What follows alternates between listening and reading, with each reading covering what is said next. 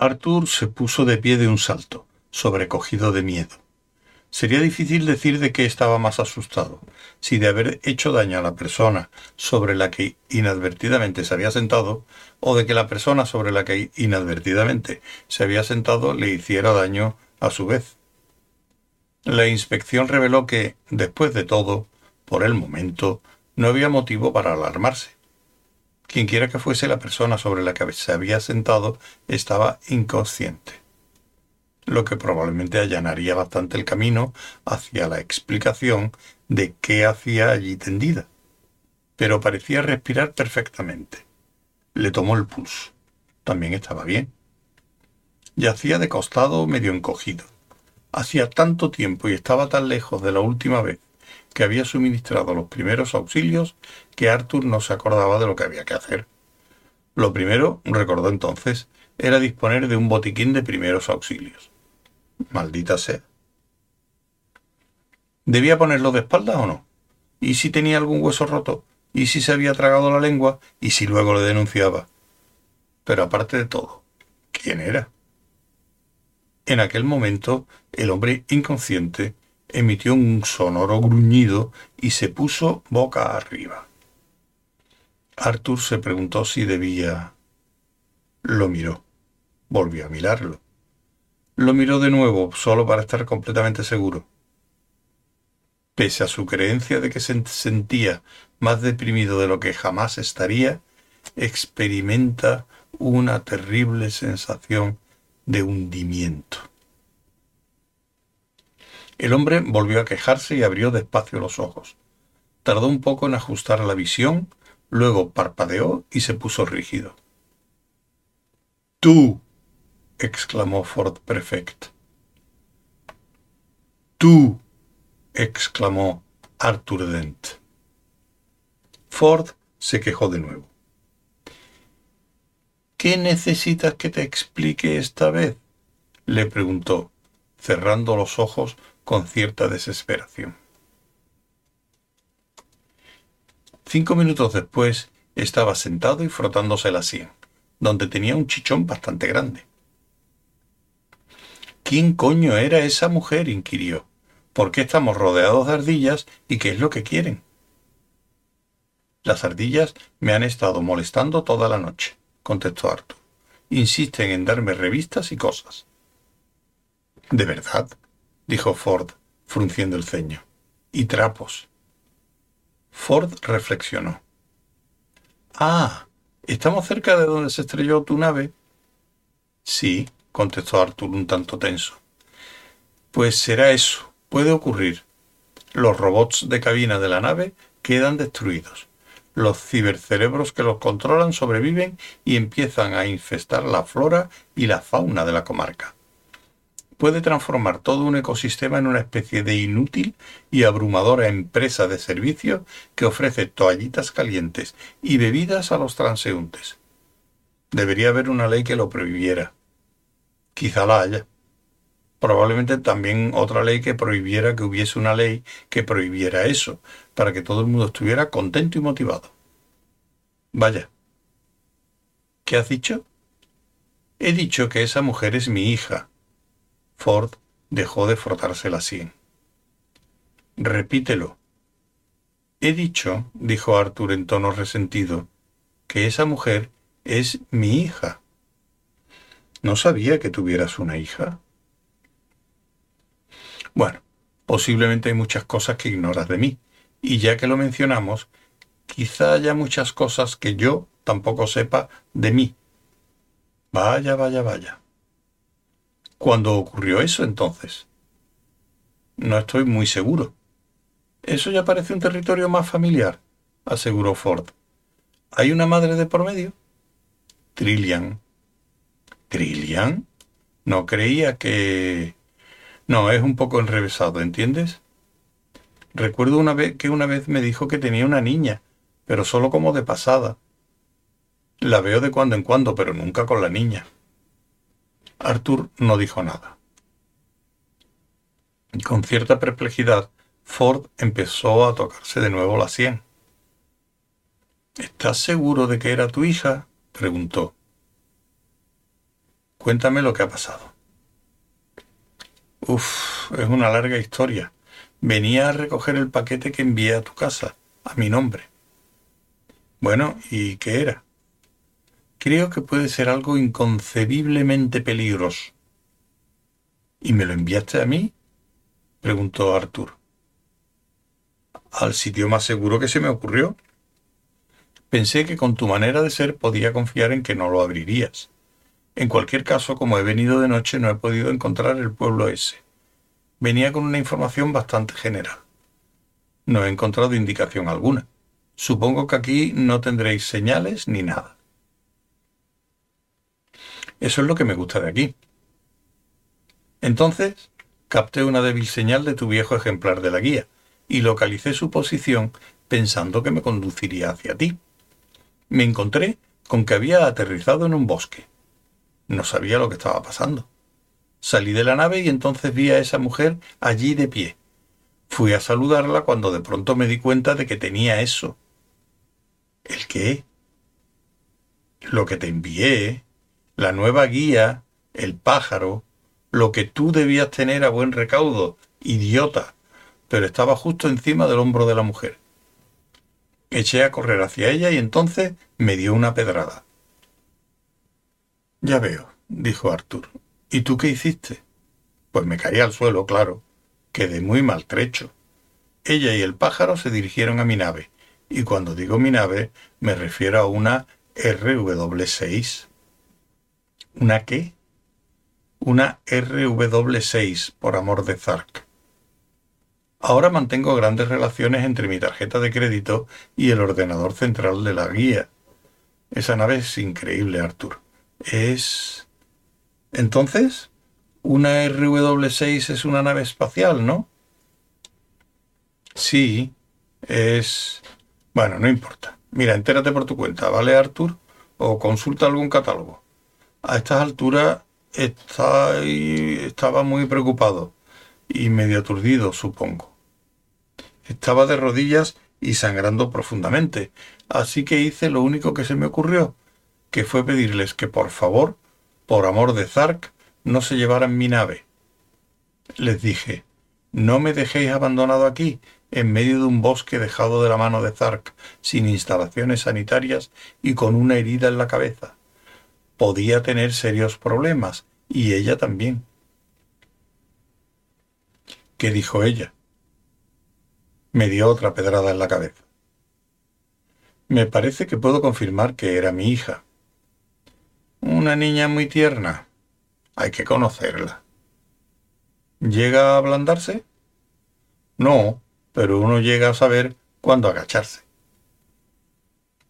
Ford apoyó la cabeza entre las manos y trató de entender las cosas.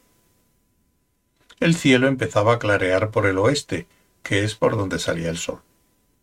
Arthur no tenía especial interés en verlo. Después de una noche infernal como aquella, solo le faltaba que se presentara el puñetero día.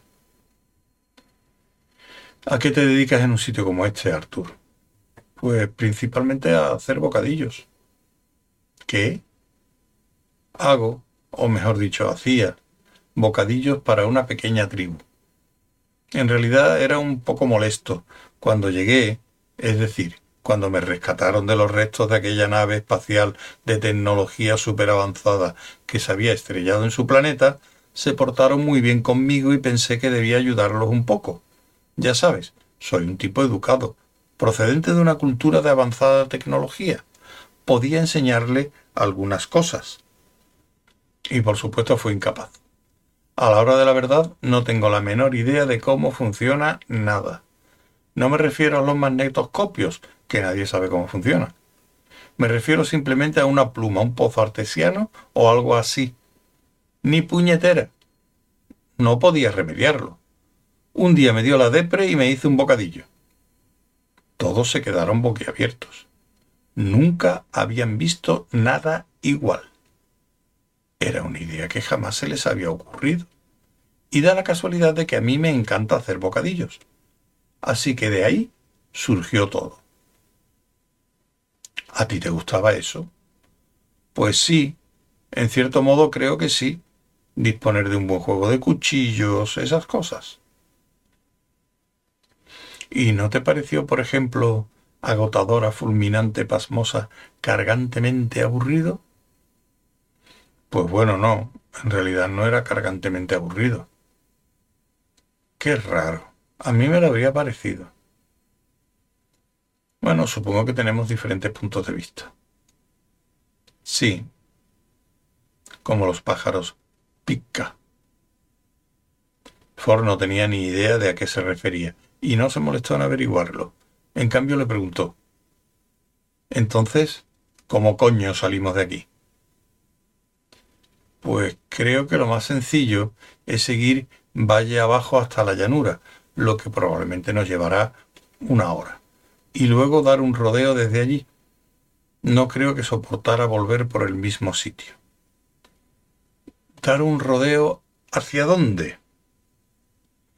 Pues hacia el pueblo, supongo, contestó Arthur, suspirando con cierta desesperación. No quiero ir a ningún jodido pueblo, replicó Ford. Tenemos que salir de aquí. ¿A dónde? ¿Cómo? No sé. Dímelo tú. Tú vives aquí. Tiene que haber algún medio de salir de este zarconiano planeta. Pues no sé. ¿Tú qué sueles hacer? quedarte a esperar tranquilamente a alguna nave espacial, supongo. Ah, sí. ¿Y cuántas naves espaciales han visitado recientemente este nido de pulgas olvidado de Zark? Pues hace unos años la mía se estrelló aquí por equivocación. Luego vino mm, Trillian, luego el paquete, y ahora tú, y... Sí, bueno, y aparte de los sospechosos habituales. Pues bueno, creo que nadie que yo sepa. Por aquí hay mucha tranquilidad. Como para demostrarle que estaba equivocado, se oyó retumbar un trueno, largo y lejano. Ford se puso precipitadamente en pie y echó a andar de un lado para otro bajo la tenue y penosa luz del amanecer, que veteaba el cielo como si alguien hubiera arrastrado un trozo de hígado por él.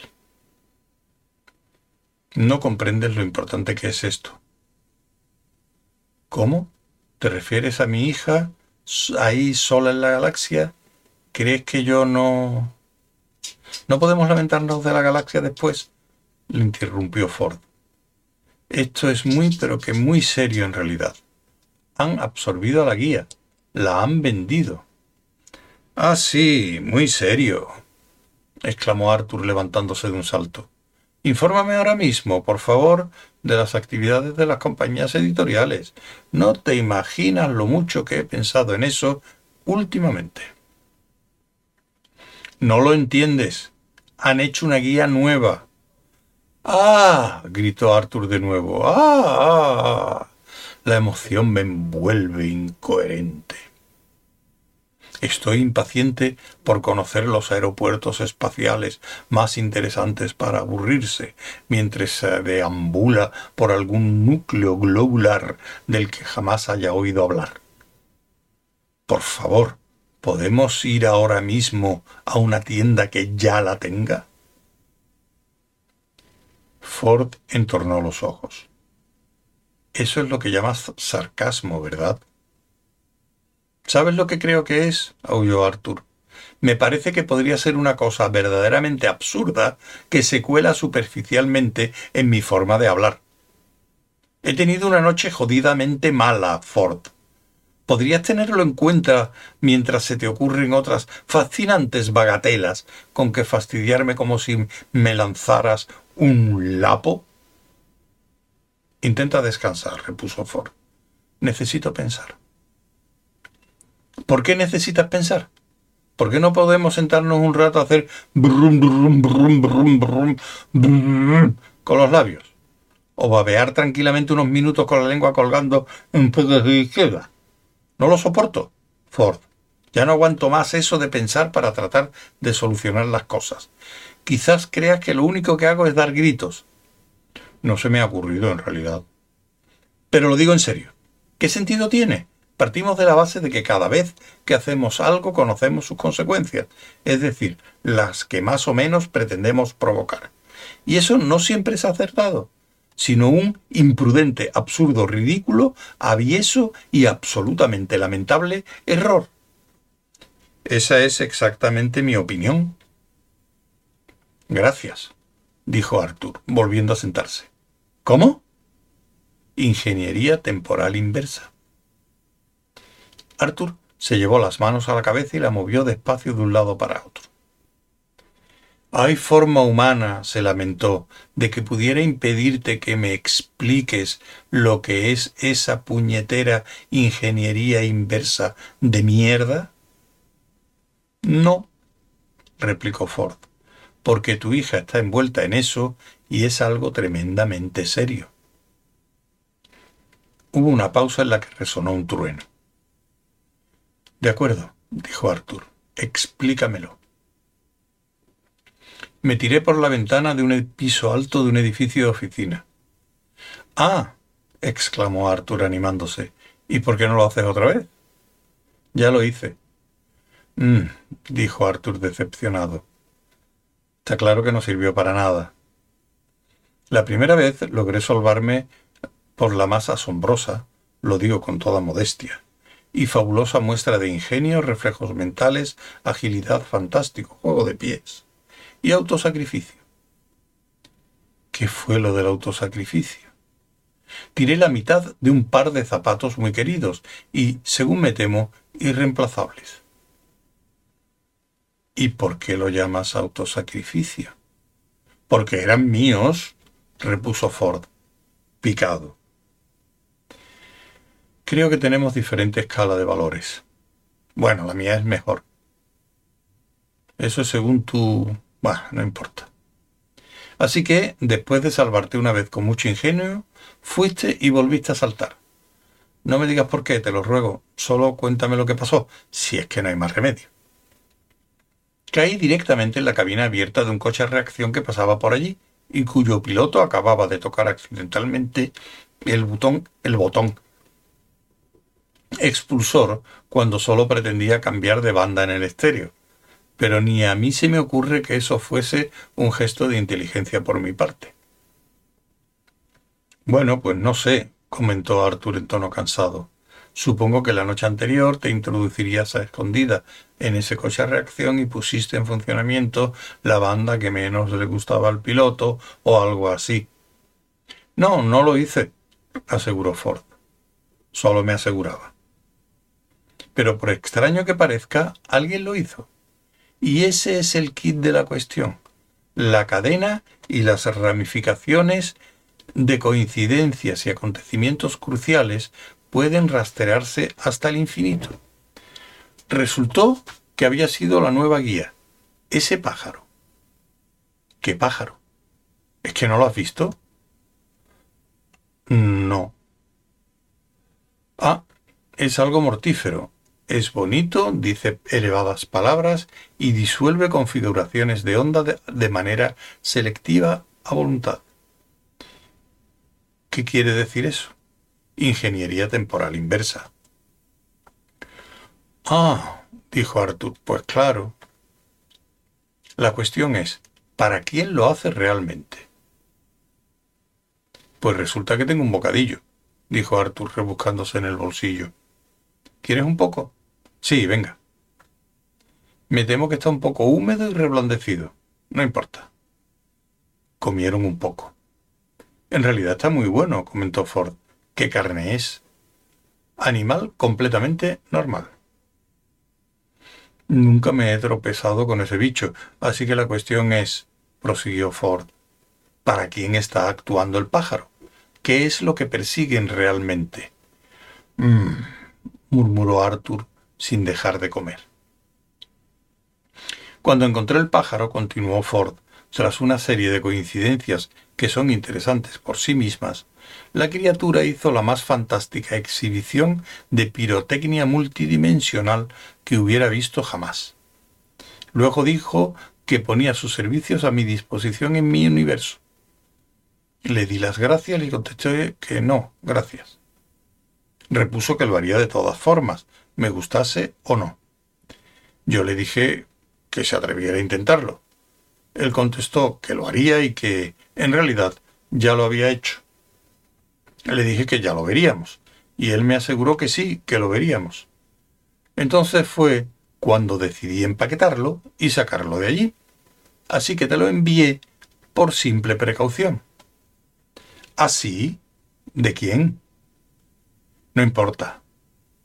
Luego, a la vista de unas cosas y otras, consideré prudente tirarme otra vez por la ventana, ya que en aquel momento no tenía más opción. Afortunadamente el coche a reacción pasaba por allí, si no habría tenido que recurrir de nuevo a la rapidez mental, al ingenio, a la agilidad, quizá al otro zapato, o en caso de fallar todo eso, al suelo. Pero aquello significaba que, me gustara o no, la guía estaba, mm, bueno, trabajando para mí, y eso era muy preocupante. ¿Por qué? Porque si está a tu disposición, te crees que trabaja para ti. Todo me resultó maravillosamente fácil a partir de entonces, justo hasta el momento en que me encontré a la mocosa con la piedra. Y luego, paf, ya soy historia. Estoy fuera de onda. ¿Te refieres a mi hija? Con la mayor cortesía posible. Es la próxima en la cadena que pensará que todo le va fabulosamente. Podrá sacudir en la cabeza a quien le apetezca con trozos de paisaje todo le saldrá a pedir de boca hasta que haya hecho lo que tenga que hacer y después todo terminará para ella también. Se trata de ingeniería temporal inversa y está claro que nadie ha comprendido lo que se estaba desencadenando. Como yo, por ejemplo. ¿Qué?